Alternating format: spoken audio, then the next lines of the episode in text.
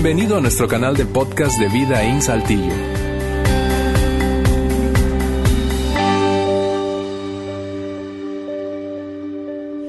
Bien, bienvenidos, bienvenidas todas y todos de nuevo aquí a Vida In. Es un gusto saludarles en el inicio de una nueva serie y para nosotros siempre es emocionante el inicio de una nueva serie. En Vida In, si no has estado aquí con frecuencia, esto es lo que hacemos. Tomamos un tema y lo desplegamos a lo largo de varias semanas. Típicamente hacemos eso por una razón, no nos da tiempo de hablar todo lo que tenemos que hablar de un tema en un domingo. Así que hoy iniciando esta nueva serie llamada Oraciones con letras rojas, si tú has leído en alguna ocasión las Biblias, sobre todo Biblias impresas, digo, no aplicaciones bíblicas, sino Biblias impresas, eh, te has dado cuenta que Muchas versiones eh, de la Biblia impresa, particularmente en el Nuevo Testamento y mucho más específicamente hablando de los Evangelios, tienen resaltadas con letras rojas en vez de letras negras las palabras pronunciadas por Jesucristo. Por eso esta serie se llama así. Vamos a hablar de la oración, un tema que es honestamente eh, no solo bastante común para todos, y voy a demostrártelo en un momento más,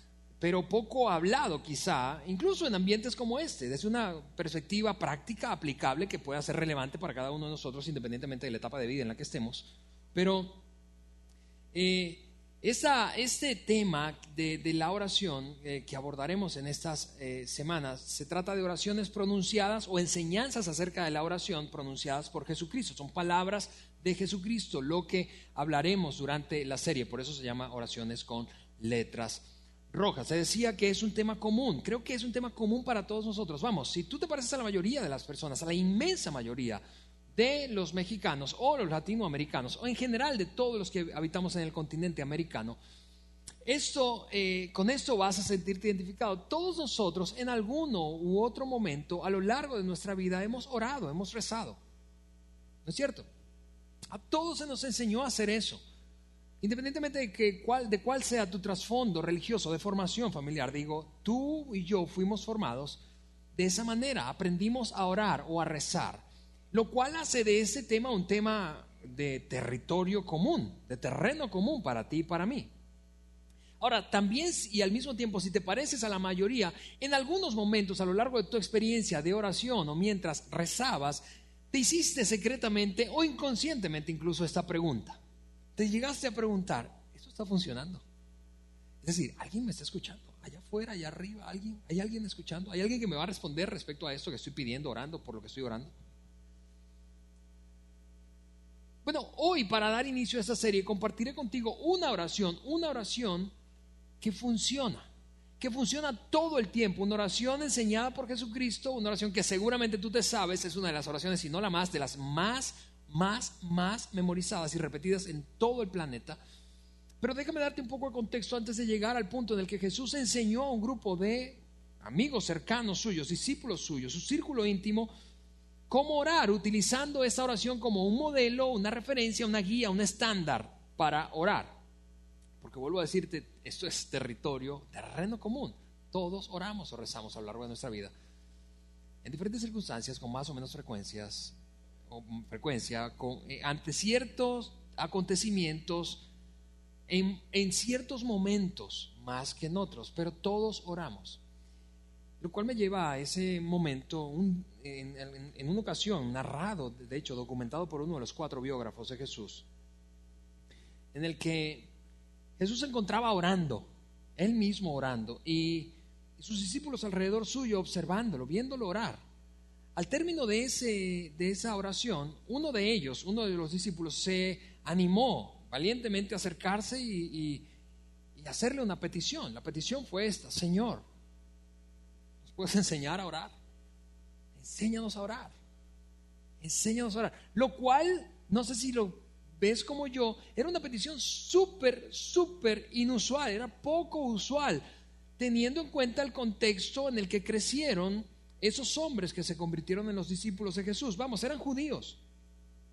Y como todo judío de la época, sigue ocurriendo eso hoy, pero eh, mucho más en aquella época, siglo I, siglo I, como todo judío de la época, fueron ellos criados, expuestos a disciplinas y prácticas espirituales, enseñanza espiritual, enseñanza de disciplinas y prácticas espirituales a lo largo de toda su infancia hasta su adultez, lo cual no hacía extraño para ellos el tema, no era extraño para ellos el tema de la oración. De hecho, claro que sabían orar, pero por alguna razón, mientras escuchaban a Jesús se dieron cuenta, hay algo, hay algo en esa oración diferente a todo lo que hemos aprendido a lo largo de nuestra vida. Así que no se trataba tanto de que no supieran orar, te repito, sino que estaban viendo algo distinto en la oración de Jesús, lo cual los animó a acercarse para pedirle, Señor, enséñanos, enséñanos a orar, enséñanos a orar.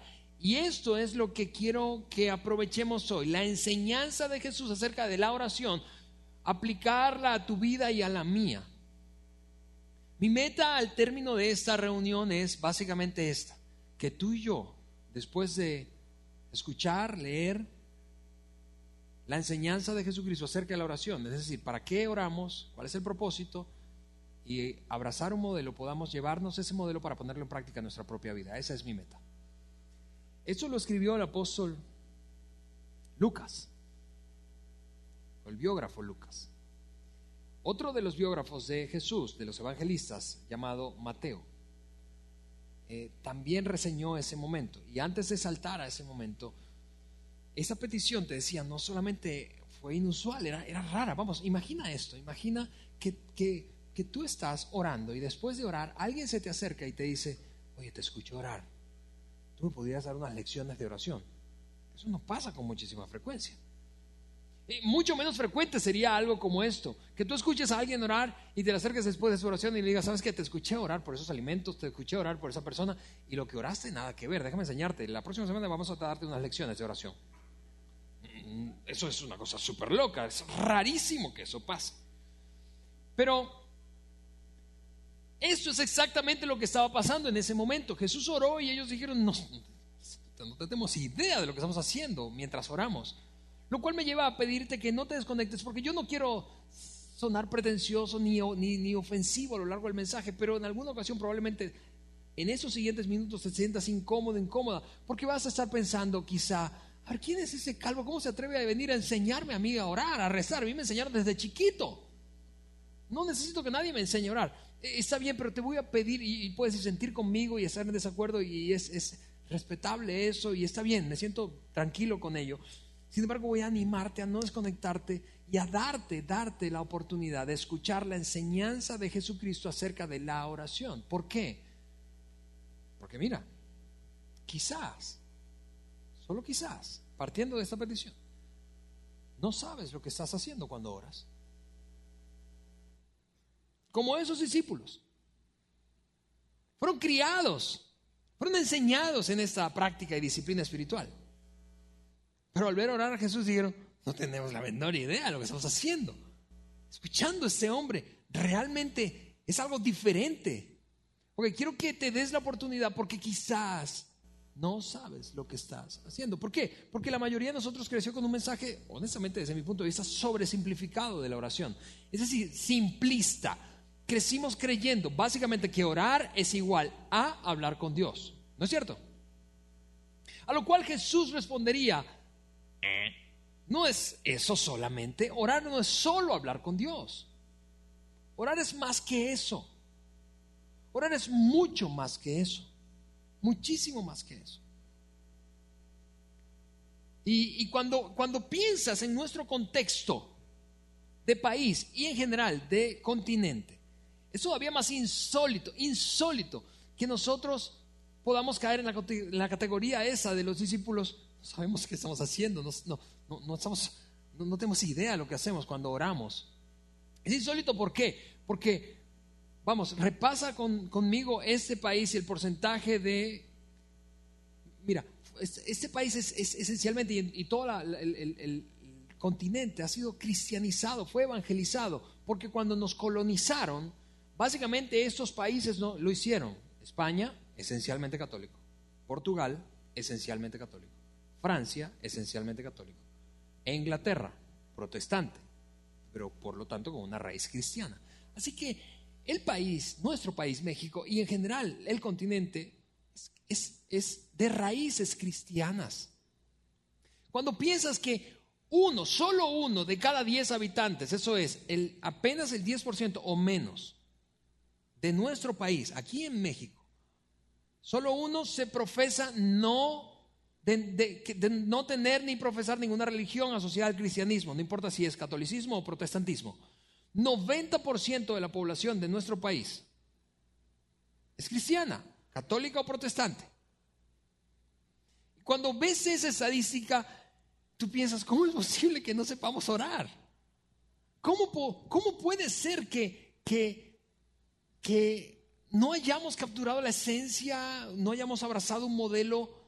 Y yo sé que tú puedes estar pensando, te repito, no, yo, yo creo que sí sé orar. Y, y está bien, pero no te desconectes, quiero que escuches y leas conmigo lo que enseñó Jesús en el momento en el que este hombre le dijo, enséñanos por favor, porque creemos que algo no está bien con la forma en que aprendimos a orar. Y quizá, solo quizá, no oramos más, porque nadie nos enseñó cómo. Así que Mateo, otro de los biógrafos de Jesús, tomó apuntes de ese momento, documentó pues ese momento en el que Jesús tomó un espacio de su tiempo para enseñar a sus discípulos a orar. Y esto, esto fue lo que les enseñó. Mateo capítulo 6, versículo 5 en adelante. Cuando ores, y, mira, esas son palabras de Jesús, letras rojas de Jesús. Cuando ores, antes de continuar eso que está resaltado, quiero aprovecharlo para, para notar, hacer notar algo que está implícita en esa declaración, implícito en esa declaración, que es que Jesús da por sentado que todos oramos, en algún momento u otro, con más frecuencia o menos, ante ciertas circunstancias, de unas maneras o de otras, pero todos oramos, todos, todos nosotros oramos o rezamos, todos, porque si no aquí dijera, si oras, ¿no es cierto? Es decir, cuando ores, porque en algún momento vas a orar o en varios. Probablemente cuando estás ahí tronando, ahí vas a orar. ¿Sí? Tú sabes, como aquel dicho de que cuando vas en un avión y el avión, el, capitán anuncia que va a a, amerizar o a estrellarse, ¿verdad? Hasta el ateo empieza a rezar allí. Ok, todos en alguno o varios momentos de nuestra vida vamos a orar. Así que Jesús está diciendo, esto es terreno común para todos. Todos en uno o varios momentos van a orar. Pero cuando ores, no hagas. Entonces dice él, como los hipócritas, y esta gente no está aquí, esa gente es a la que él se refería, esa gente no está viéndonos, escuchándonos, no está en nuestras iglesias, vida in. No hagas como los hipócritas a quienes les encanta orar en público, en las esquinas de las calles y en las sinagogas donde todos pueden verlos. ¿Por qué? Porque hay una diferencia cultural significativa en la audiencia a la que estaba hablando Jesús versus nosotros 20 siglos después. ¿Por qué? Porque históricamente el momento que vivía la humanidad entera en ese entonces daba cabida y espacio a lo espiritual como algo central, medular de la vida humana. Y todavía más específicamente, el pueblo judío, Israel, era un país con raíces espirituales profundas. Por lo que la fe, las expresiones de fe públicas eran comunes. Es decir, cualquiera, podías ver a cualquiera orando o adorando a Dios en diversas situaciones, distintos lugares.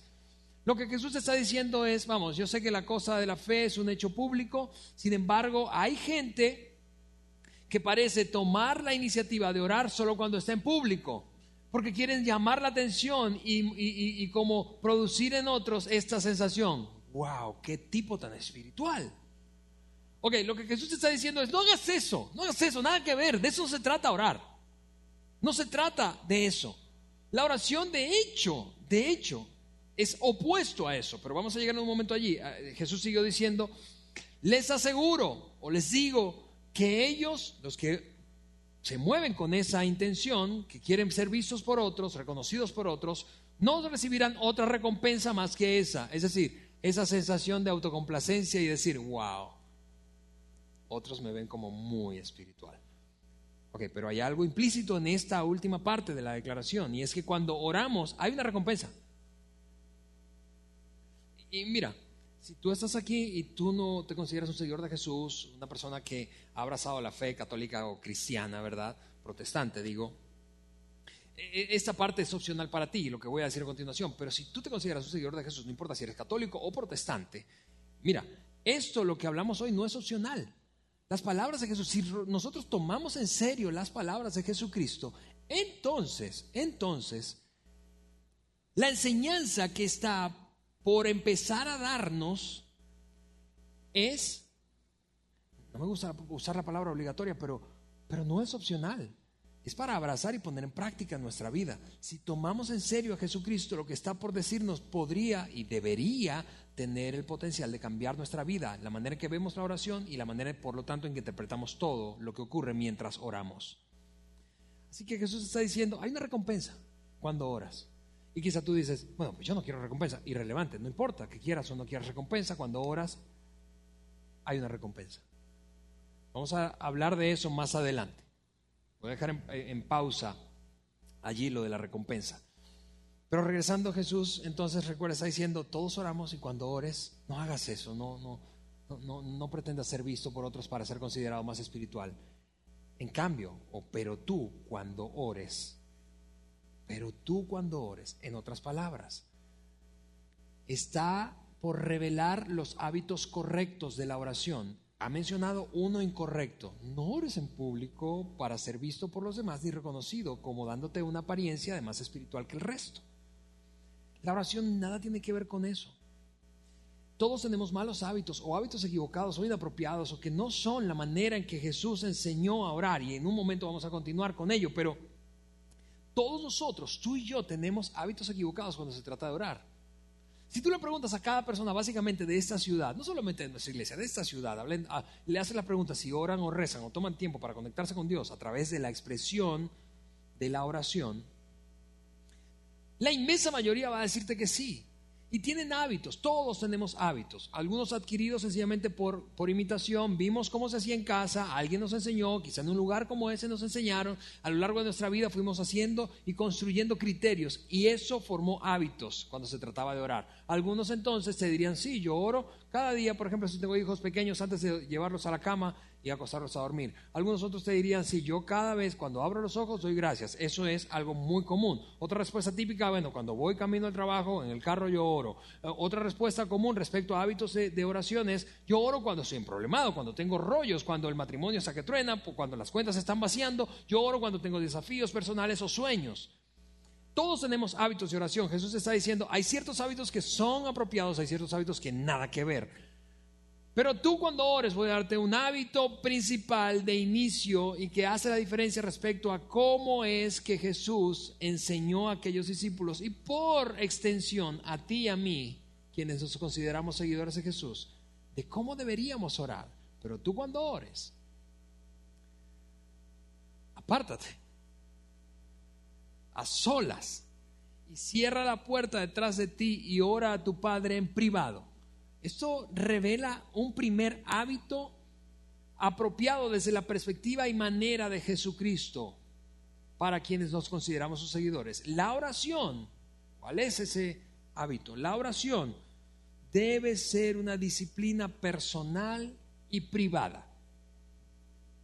Eso no quiere decir que no puedas orar junto a otros, pero, pero esencialmente tu vida, mi vida, en tu vida y la mía debería formarse un hábito de orar a solas, en privado, encontrarnos con Dios a solas. En algún sentido dicho, la oración requiere aislamiento del mundo a tu alrededor, desconectarte un poco del mundo a tu alrededor y entonces ir a solas y empezar a orar. Ahora, imagina por un momento, vuelvo a decirte, si tomamos las palabras de Jesús, en serio, imagina por un momento que tú empiezas a desarrollar ese hábito de orar o lo fortaleces, algunos lo tienen, de orar en privado, a solas, de aislarte un poco para orar. ¿Qué si Dios te viera? ¿Qué si Dios realmente te escuchara? ¿Qué si Dios de verdad estuviera observándote? ¿Cómo cambiaría eso tu perspectiva de la vida, de la oración y de, tu fe, de, los problemas, de las angustias, de los temores, del futuro, de la incertidumbre, de las enfermedades, de la muerte, de la vida? De tus relaciones, del dinero. ¿Cómo cambiaría eso? La idea sola de que tu convicción de que Dios te observa realmente y te escucha cuando estás orando a solas se convierta en una confianza plena. Dios mío, mira, yo no sé si tú lo ves como yo, pero eso creo que valdría la pena ya por el mero hecho de crecer en la convicción, si tomamos a Jesús en serio, de crecer en la convicción de que Dios nos ve cuando oramos a solas. ¿Por qué? Porque Él dice, cuando ores, cierra la puerta detrás de ti y ora a tu Padre en privado. ¿Por qué? Porque entonces tu Padre, quien todo lo ve, tu Padre quien todo lo ve, tu Padre celestial que te ve, Él te ve, Él te escucha, Él me ve y me escucha entonces Él nos recompensará. Y aquí está el tema de nuevo de la recompensa. Vuelvo a decirte, capaz tú dices, pues yo no quiero, honestamente, no, no, procuro una gran recompensa. Pero eso no importa. Jesús se ha comprometido y enseña esto. Cuando oramos en privado hay una recompensa. Cuando oramos en privado hay una recompensa. El impacto de esta convicción creciente de que Dios me ve y Dios no solo me ve y me escucha cuando oro en privado, sino que me va a recompensar, es extraordinario. Te vuelvo a decir, imagina cómo enfrentarías la enfermedad del ser querido que ahora está golpeando su vida, su cuerpo, su salud. Imagina cómo enfrentarías los problemas financieros si tú llegaras a la convicción profunda de que Dios no solamente te ve, sino Dios te recompensa cuando oras en privado. Imagina cómo verías el problema matrimonial que tienes ahora. Imagina cómo verías el, temor de que tu hijo se descarrile ahora que se va a mudar a otra ciudad a estudiar. Imagina cómo enfrentarías el dolor de la pérdida. Si tú llegaras a la convicción profunda de que Dios realmente te está escuchando, Dios te ve cuando oras a solas y Dios te va a recompensar. El impacto, el impacto es enorme, vuelvo a decirte. El impacto se pierde de vista. Entonces Jesús sigue diciendo, y al orar, no hables solo por hablar como lo hacen los gentiles. Gentil, esa palabra significaba cualquier religión distinta al judaísmo, cualquier persona que no profesara el judaísmo como religión. Y al orar no hables solo por hablar como lo hacen los gentiles, porque ellos se imaginan que serán escuchados por sus muchas palabras. Déjame hacer una pausa allí. No hagas eso, y voy a decirte, a mostrarte por qué Jesús dijo, no hagas eso. Pero este momento te voy a anticipar a ti que fuiste o tienes algún tiempo, fuiste formado creciste en la iglesia protestante. Este momento va a ser muy incómodo para ti. Como lo ha sido para mí al darme cuenta de una interpretación, honestamente, que debería avergonzarnos a los que crecimos en la iglesia protestante. Yo crecí siendo católico hasta mis 18 y a partir de allí continué mi experiencia de fe en la iglesia protestante. Y en la iglesia protestante, eso es algo, te vuelvo a decir, vergonzoso y quiero pedirte perdón si tú tienes un trasfondo católico o sigues considerándote católico, porque quienes crecimos en la formación del protestantismo llegamos a interpretar este versículo. Mira esto, es, una cosa horrible. Llegamos a interpretar este versículo así, de hecho la, versión que, memorizamos decía, pues... Eh, eh, eh, pues no, no, no, no, no entres a la oración con vanas repeticiones y pensamos de una vez en los católicos con sus rezos, que, se que, básicamente es repetición. Eso es una interpretación equivocada y es, es, una vergüenza, honestamente, que hayamos hecho eso, porque es, es, es su gestión, es sencillamente una postura preconcebida de predisposición en contra del catolicismo. Es, ridículo eso, no es lo que expresa el espíritu de ese texto, de las palabras de Jesús, de ninguna manera apuntan hacia, en esa dirección. ¿Por qué? Porque en principio, en ese momento, no existía el catolicismo, para comenzar, ni el protestantismo. ¿Cómo se nos ocurrió esa barbaridad de que, eso, eh, de que Jesús estaba hablando de católicos? Es una locura. De lo que habla ese pasaje es de la pretensión que tienen algunas personas por su habilidad verbal, por su elocuencia, por su conocimiento bíblico o por su fervor al orar, por su nivel de fe o de espiritualidad, por su intensidad y pasión al pronunciar sus oraciones, de llegar a pensar que de alguna manera, por todo eso que acabo de decirte, van a torcerle el brazo a Dios y hacer que Dios incline su voluntad hacia, hacia sus propios deseos. Lo que Jesús, está diciendo, no hagas eso, no te comportes de esa manera, no llegues a pensar ni por un momento que en tu vida hay algo o que tú tienes algo que tiene la capacidad de, hacer que la voluntad de Dios, de Dios cambie y se acomode hacia la tuya. Es exactamente lo opuesto el propósito de la oración. Jesús está diciendo, no hagas eso. No, no, no, no, no tengas la pretensión de que tú puedes hacer que Dios cambie de opinión. De hecho, no queremos, no, tú no quieres un Dios de ese tamaño al que tú puedas manipular.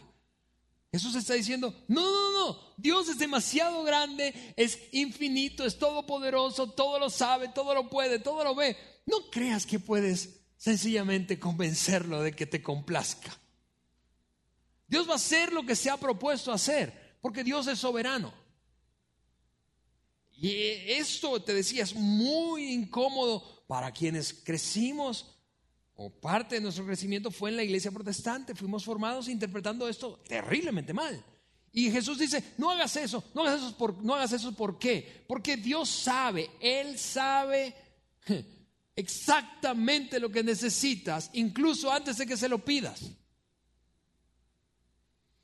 No es porque oras más fervientemente, más intensamente que Dios va a responderte. Porque Él sabe de tus necesidades antes de que abras la boca. Ahora, en ese momento muchos de ustedes seguramente están haciendo esa pregunta. Porque eso puede ser muy desmotivador. Se están preguntando, si Dios sabe todo lo que yo necesito, antes de que se lo pida, ¿para qué oramos? ¿No es cierto? Entonces, ¿cuál es el punto? ¿Cuál es el chiste de la oración? ¿Para qué oro? ¿Para qué si Él sabe ya? ¿Para qué? Si, si la oración no se trata de informar a Dios y de hacer peticiones, es decir, no funciona como un call center, pues es decir, yo llamé al call center y le piqué a, los, a las teclas y escogí la opción deseada y entonces recibí un servicio y luego evalué el servicio recibido. Si la, si la oración no es un call center, si no se trata de hacerle saber a Dios porque Él ya sabe, mira esto, vamos, tú conoces la historia de Adán y Eva. Después de embarrarla, Dios pregunta, ¿dónde estás, Adán? ¿Tú crees que Dios no sabía dónde estaba Adán? Claro que sabía. ¿Cuál es el punto de la pregunta? La pregunta es que hace, tiene el propósito de hacer consciente a Adán de lo que hizo y de dónde él mismo está o se encuentra. No de hacer consciente a Dios, Dios sabe. Es lo mismo con la oración. Cuando pedimos algo, Dios sabe lo que necesitamos. El punto no es informarlo, el punto más bien es producir algo en nosotros los que oramos. La oración no es un call center, te repito. Y tú y yo no podemos torcer la voluntad de Dios, vuelvo a decirte. Porque oremos muy fervientemente, aunque oremos muy fervientemente. Ahora, si eso no es lo que deberíamos hacer, si esa no es la manera apropiada, ¿cuál es? Entonces Jesús ahora dice, ok, ahora cuando oren, oren de la siguiente manera. Oren de la siguiente manera, y aquí viene una oración con la que tú y yo crecimos y que tú te sabes de memoria, incluso de atrás para adelante y de adelante para atrás. Es decir, que no sabemos, hemos memorizado. La inmensa, si no es la más utilizada y memorizada del mundo, es una de las más utilizadas y memorizadas del mundo. Sin embargo, al mismo tiempo, es de las menos interpretadas correctamente. Mal utilizada y mal interpretada. Y me refiero al Padre Nuestro. Ese es el momento en el que Jesús dijo, les voy a entregar un modelo. Y ese modelo es el modelo de oración que quiero que utilicen. No es una receta mágica, y voy a detenerme aquí un momento. No es una receta mágica el Padre Nuestro. Es decir, no se trata de repetirlo y creer que mística o mágicamente va a ocurrir algo. Eso ni siquiera es cristianismo. Esa práctica es una práctica supersticiosa, eso es paganismo. Eso es como cuando te ponen los calzones amarillos el 31 de diciembre, creyendo que te va a ir mejor ese año cuando salen con las maletas. Eso no es el propósito del Padre Nuestro, nunca lo fue. el propósito del Padre Nuestro fue entregarnos un modelo, no una receta, un modelo y una guía para orar, entregarnos el propósito de la oración. ¿Para qué existe la oración? ¿Por qué oramos? ¿Cuál es la razón de fondo? Vuelvo a decirte, eso, es esa receta mágica, eso es como ver a un, a un jugador de fútbol persignarse siete veces antes de cobrar el penal. Es ridículo, lo puede fallar, lo puede, lo puede atinar. Eso es superstición. El propósito del Padre Nuestro no era sencillamente que te lo memorizaras y te vuelvo a decir, dijeras durante toda tu vida. El propósito era mostrarnos de qué se trata la oración en verdad. Así que aquí está el Padre Nuestro y vamos a desmenuzar frase a frase esta oración y de esa manera vamos a terminar hoy. Padre Nuestro. Oren así, Padre nuestro que estás en el cielo, santificado sea tu nombre. Ahora déjame hacer notar algo que creo que es evidente. La mayoría de nuestras oraciones no comienza así. La mayoría de nuestras oraciones comienza más como, como, como lo siguiente. Dios mío. Y de una vez le pedimos todo lo que le vamos a pedir. ¿Sí o no? Es decir, nos volcamos en peticiones, pero Jesús está diciendo, a ver, a ver, a ver, vamos a llegar ahí, si vamos a llegar ahí, vamos a llegar al momento de pedir. Ese momento va a llegar, pero no comiences de esa manera. No comiences de esa manera. Vamos a llegar al momento de hablar de tu reino, de tus cosas, de tus sueños, de tus problemas. Vamos a llegar ahí, pero esa no es la manera de comenzar a orar. La manera de comenzar a orar es reconocer delante de quién estás. Padre nuestro que estás en el cielo, santificado. ¿Sabes qué es esa palabra santificado? Es santo, es cortado por encima, es otro nivel, está en otra dimensión, está en el cielo, lo sobreenfatiza esa primera parte de la oración. Tú estás, Señor, en el cielo, eres todopoderoso, eres el creador de todo lo que vemos, de lo que no vemos, y es extraordinario el hecho de que puede estar delante del creador de todo. Y tenga ese privilegio y esta oportunidad. Y al mismo tiempo Jesús introduce un elemento que hace esta oración tan personal, tan íntima, y es la relación de padre. La relación entre un padre y un hijo, porque a pesar de que Dios es el creador de todo lo que vemos y lo que no vemos, es el que, el único que puede darnos todo lo que necesitamos, saciar el corazón humano, que, que hace que todo ocurra. A pesar de todo eso, Dios quiere ser tu papá. y si tú eres papá, tú sabes esto. Tú conoces a tu hijo más de lo que él se imagina. ¿No es cierto? ¿Tú, sabes cuándo está, tiene una intención oculta. Tú sabes probablemente cómo va a reaccionar ante una cosa. Tú sabes dónde está, aunque no te lo diga. Tú lo conoces más de lo que se imagina. Tú sabes lo que necesita más de lo que él piensa. En algún sentido, la relación padre-hijo se parece a esa descripción que hacía hace un momento Jesucristo. Vamos, no. Dios sabe antes de que tú le pidas algo lo que tú necesitas. Y tú lo amas incondicionalmente, aunque Él no lo crea todo el tiempo, sobre todo en tiempos de disciplina. Lo que Jesús hizo fue magistral, fue, vamos, comienza a orar. Eso es un modelo de oración. Comienza a orar reconociendo delante de quién estás. Es, es, excelso, es todopoderoso, es, es extraordinario. Él todo lo sabe, todo lo puede, todo lo ve. Y a pesar de eso, quiere que estés delante de Él y te ve como su hijo, como su hija tu Padre Celestial. Comenzar reconociendo quién es. La siguiente parte de la oración del Padre Nuestro es una en la que deberíamos detenernos más, creo, y seguramente vas a estar de acuerdo conmigo. Santificado sea tu nombre. Venga tu reino. Hágase tu voluntad. Venga tu reino, hágase tu voluntad en la tierra como en el cielo. Sí, todos tenemos un reino y todos, que, y todos típicamente oramos y vamos a Dios o rezamos cuando algo en nuestro reino no anda bien. ¿No es cierto? Todos tenemos nuestra voluntad, todos tenemos sueños, anhelos y queremos que las cosas ocurran de cierta manera. Y vamos a Dios en oración cuando las cosas no están ocurriendo. Así que vamos a, pero y, Dios, Jesús dice, vamos a llegar al momento de hablar de tu reino, pero no es ese todavía el momento. Primero, declara la grandeza de Dios y reconoce delante de quién estás. Segundo, y es extraordinario esto, te decía que deberíamos detenernos más aquí porque si nos detenemos aquí valió la pena y tuvo sentido el tiempo que pasamos orando. Creo que lo contrario también es cierto. Si no nos detenemos suficientemente bien aquí en esta parte, en la segunda parte de la oración del Padre Nuestro, no vale la pena de lo que oremos. Venga tu reino. Realmente, eso responde a la, eh, a la pregunta, ¿realmente estamos dispuestos a doblegar nuestra voluntad delante de Dios, a rendirnos delante suyo? ¿Realmente estamos dispuestos a hacer eso? ¿O, estamos empeñados en que Él tuerza su voluntad a favor nuestro? Cuando pedimos algo, que todos tenemos peticiones, cuando pedimos algo realmente estamos dispuestos a decir, Señor, eso es lo que quiero, eso es lo que necesito o creo que necesito, eso es lo que anhelo y te quiero pedir auxilio, ayuda en eso. Quiero pedirte que me bendigas, que me ayudes, en fin. Pero realmente estamos comprometidos a complementar esa declaración con algo como, pero Dios mío, si la respuesta es no, está bien. Dios mío, sana a mi mamá de esa enfermedad crónica, pero que no se haga mi voluntad, sino la tuya. Señor, auxílianos en este momento de dificultad económica, pero que no se haga nuestra voluntad, sino la tuya.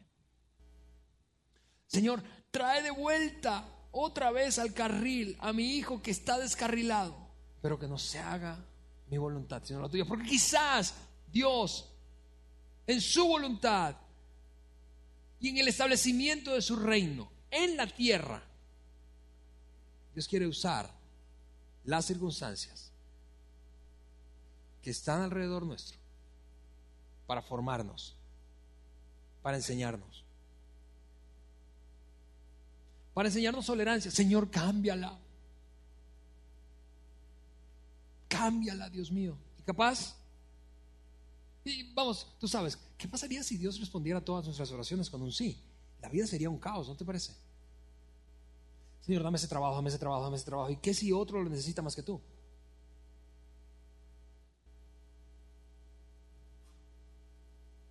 En, nuestras, nuestras, oraciones, algunas de ellas egocéntricas o, inmaduras, emocionales, inoportunas. Quizá Dios quiere, quiere darte algo, pero no te lo va a dar en ese momento, sino después. Y mira, yo sé que esto es difícil porque todos tenemos situaciones que capturan toda nuestra atención, básicamente, y energía. Y pensamos, Dios mío, no puedo pensar en otra cosa que no sea esto. Y está bien, y Dios lo sabe, y ese es el punto de nuevo al que inicialmente se refería Jesús. Dios sabe eso antes de que lo pronuncies. Pero realmente estás dispuesto, estás en serio con rendir tu voluntad, porque ese es el verdadero propósito de la oración. El propósito de la oración es rendir nuestra voluntad, no imponerla, no torcer el brazo a Dios. Y hasta, honestamente, hasta que no lleguemos a este punto de, en algún sentido, de quiebre, de quebrantamiento personal, hasta que no lleguemos voluntariamente a decir, Señor, como dijo Jesús, vamos, tú sabes esto. El mismo Jesucristo, la noche de su arresto, antes de ser entregado, estaba orando angustiado diciendo, Dios mío, si es posible, pasa de mí esta copa, pero no se haga como yo quiero, sino como tú. Realmente hasta que no llegamos a ese punto de quiebra, a reconocer, Señor, tu voluntad, tu voluntad, yo quiero esto, pero no, no voy a empeñarme y voy a, no solamente voy a respetar tu voluntad, sino que voy a abrazar tu voluntad, voy a estar agradecido con tu voluntad, hasta que no lleguemos a este punto de quebrantamiento, de quiebre personal. Y por eso es la oración un asunto tan íntimo. Hasta que no llegamos a este punto, honestamente, no tiene sentido orar. No sé si lo notas como yo, no tiene sentido orar. ¿Para qué orar? Si lo que estamos intentando es manipular a Dios, Y luego entonces Jesús dice, ok, ahora sí llegamos a la parte de pedir. Danos, dice la oración del Padre nuestro. Después de reconocer ante quién estás, después de quebrar tu voluntad, de doblegar tu voluntad, de reconocer y rendir tu voluntad ante la suya, entonces pide, danos, danos qué, danos hoy el pan nuestro de cada día o danos hoy nuestro pan cotidiano. Y para la época, en el momento en que Jesús se lo enseñó a los discípulos, básicamente estaba conectado con un hecho histórico la de la nación judía y fue el éxodo después de haber sido rescatados por Dios a través de Moisés, de vivir 430 años de esclavitud en Egipto y vivir ahora entonces un proceso de 40 años en el desierto, en el cual Dios los alimentaba diariamente de manera milagrosa, descendiendo o entregándoles pan que descendía del cielo, conocido como el maná. Así que lo que está haciendo es esto referencia a un, recordatorio, es un recordatorio de un hecho histórico. Danos hoy el pan de cada día, tal como ocurrió en el, en el Éxodo. Y mira, en el Éxodo Moisés tomó tiempo para decir algo interesantísimo. Y es, amigos, ahora vivimos este tiempo de escasez en donde básicamente tenemos lo necesario, estrictamente necesario. Si has leído la historia de Éxodo, te das cuenta de eso. La comida era para el día. Pero vendrán tiempos, se dijo Moisés al pueblo judío, en donde, donde ya no habrá escasez sino abundancia. Les suplico por favor que no se olviden de Dios en esa época. ¿Por qué? Porque el ser humano tiene dos tendencias. Escúchame, dos tendencias. Dos. Acudir a Dios en tiempos de escasez y olvidarlo en tiempos de abundancia. Tendencia número uno. Tendencia número dos. Creer que lo que tenemos proviene de nuestro propio esfuerzo y que Dios no está en el asunto. Lo que Jesús está diciendo es, vamos, si pidan, pidan provisión divina, pero más que una petición, es, esta parte de la oración es un acto de reconocimiento. Todo lo que tenemos, Dios mío, viene de ti, proviene de ti. Tú eres nuestra provisión, tú nos das lo que necesitamos. En, y en, cada etapa de nuestra vida ha sido así. Tú nos das el alimento, tú nos das la fuerza, nos das la capacidad, nos das todo lo que necesitamos. Danos hoy el pan de cada día. Sigue diciendo este, esta oración famosísima. Perdónanos nuestras deudas, como también nosotros hemos perdonado a nuestros deudores. Y, Jesús hace algo fascinante allí. Y es que establece esa relación o, clarifica esa relación vertical y horizontal que hay cuando se trata del perdón, nosotros, Dios y otras personas.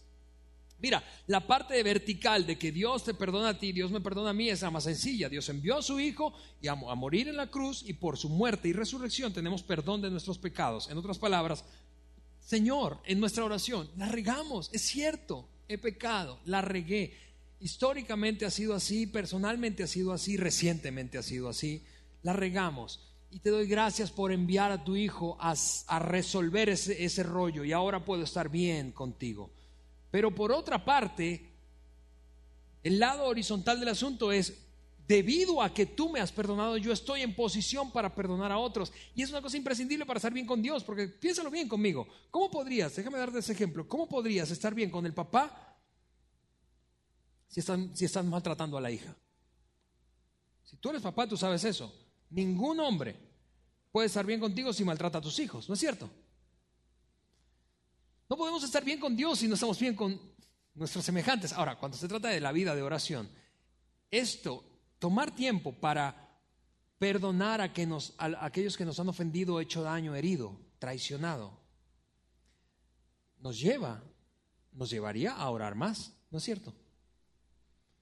Porque no es verdad que mientras oramos empiezan a aparecer caras, rostros, nombres de personas que nos han hecho daño. Y a ese también, sí, a ese también. En algún sentido Dios está diciendo, Jesús está diciéndole, vamos, un modelo de oración que funciona todo el tiempo, es un modelo en donde no solamente reconoces a Dios, rindes tu voluntad, pides por provisión, sino que pides auxilio a Dios para que te ayude a perdonar, por perdón, pedimos por perdón, perdónanos a nosotros y ayúdanos a perdonar a otros. Finalmente Jesús termina diciendo, y no nos metas en tentación. Para eso no necesitamos ayuda, nosotros nos metemos solos. Quienes no han leído ese pasaje bíblico, pues saben, este no es lo que dice el pasaje. Y no nos metas en tentación, mas líbranos del mal. Es lo que dice originalmente el pasaje y por lo tanto la oración. Mas líbranos del mal. No nos metas en tentación, mas líbranos del mal. En otras palabras, Dios mío, oramos porque estamos en serio con esto. No, vamos a jugar ese juego desgastado, que honestamente es, es, absurdo, de venir y pedirte perdón por, por pecados pasados ir y llenar otra vez nuestra cubeta de pecados, venir y pedirte perdón por pecados y, y, hacer eso una y otra vez. No, estoy en serio, Señor. Si, ¿Y cómo no estarlo? Si he reconocido delante de quién estoy, si rindo mi voluntad a la tuya, si reconozco que todo proviene de ti, que eres capaz de ayudarme y darme, me pones en posición de perdonar y me has perdonado a mí. Estoy en serio, Señor. Líbrame del mal. Básicamente significa, tú y yo vivimos en un mundo en donde requerimos protección divina. Tú no sabes cuántas veces el equipo de Vida ahí ora por ti, por tu familia, por tus hijos, por tus trabajos. Porque vivimos en un mundo que, en el que requerimos protección divina. Así que en resumen, en resumen, ese es el modelo, esa es la guía y el propósito de la oración del Padre nuestro, con el que quisimos arrancar esta serie. Imagina cómo se vería tu vida de oración si tú y yo, mi vida de oración, si tú y yo declaráramos, comenzáramos a orar así, declarando la grandeza de Dios. ¿Quién es Él? Señor, tú eres extraordinario, eres, eres santo, eres, eres, eres, eres puro, eres, eres, eres de otro nivel, Señor, eres todopoderoso, todo lo sabes, todo lo puedes, todo lo ves. Tú eres el, eh, mi Padre Celestial. Luego rinde tu voluntad. Imagina el que pasaras tiempo luego diciendo, Señor, Tú sabes las cosas que anhelo, pero estoy aquí para decirte que estoy mucho más comprometido a doblegar mi voluntad a la tuya. Imagina cómo sería la vida si viviéramos así. Por cierto, regresando a la recompensa, ¿sabes cuál es la recompensa de la oración? que una vez que tú y yo nos rendimos, rendimos nuestra voluntad a la suya, experimentamos una cosa que nadie ni nada puede darnos. Paz. Cuando dice, Señor, estoy empeñado en esto, pero voy a soltar. En ese momento, cuando doblegas tu voluntad a la suya, experimentas paz. Por eso Jesús dijo, mi paz les dejo, mi paz les doy. No la doy como el mundo la da. Paz, paz. El príncipe de paz es Jesucristo. Príncipe de paz. Dios quiere darte paz, pero no puedes tener paz, no puedo tener paz hasta que no rendimos nuestra voluntad delante de la suya y decimos, Señor, no sea como yo quiero, sino como tú. Establece tu reino en mi vida, establece tu voluntad en mi vida entonces puedo experimentar paz. Y finalmente reconocer nuestra dependencia. Todo lo que tenemos proviene de Dios. Pídele provisión, pero reconoce que viene de Él. Pídele perdón y perdona a quienes están a tu alrededor, porque debido a que fuimos perdonados podemos perdonar. Y finalmente por protección, que nos libre del mal, que nos ayude en un mundo lleno de maldad a vivir protegidos por su mano. Ahora, mira esto. Mientras más tiempo pasas en las dos primeras, menos tiempo pasas en la tercera. Vuelvo a decirte eso. Mientras más tiempo pasas en esas dos, menos tiempo pasas pidiendo. Y, por eso esta oración funciona. Te decía al principio, funciona todo el tiempo. ¿Por qué? No porque mueve a Dios, no porque cambia a Dios, porque te cambia a ti, porque me cambia a mí. Cuando oramos así, nosotros somos movidos nosotros somos cambiados. Nuestra voluntad empieza a doblegarse ante el Dios del universo que nos ama y que es nuestro Padre Celestial y que quiere darnos eso que necesitamos antes de que siquiera lo pidamos. Es, eso es lo que quiero que hagamos. Voy a animarte a que esta semana, vamos, toma tiempo para incorporar esto en tu vida de oración, a solas, en privado, reconociendo quién es Él, rindiendo tu voluntad pidiendo por protección, perdón y provisión. Te aseguro que tu vida va a cambiar. Oramos juntos y terminamos. Señor, te damos gracias.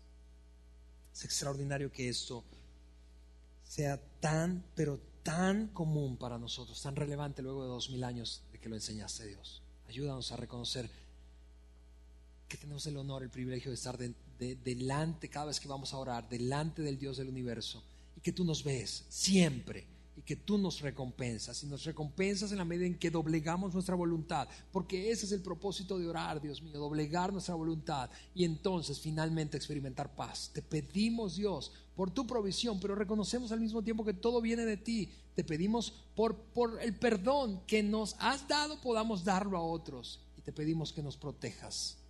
Protégenos, líbranos del mal. En el nombre de Jesús. Amén. Amigos, nos vemos el próximo domingo en la parte 2 de la serie. Bye. Gracias por haber escuchado este podcast de Vida en Saltillo. Si deseas escuchar estos mensajes en vivo, te invitamos a que nos acompañes todos los domingos a nuestro auditorio. Para más información sobre nuestra ubicación y horarios, entra a vidainslt.org o síguenos en nuestras redes sociales como Facebook, Twitter e Instagram. Nos vemos la próxima semana.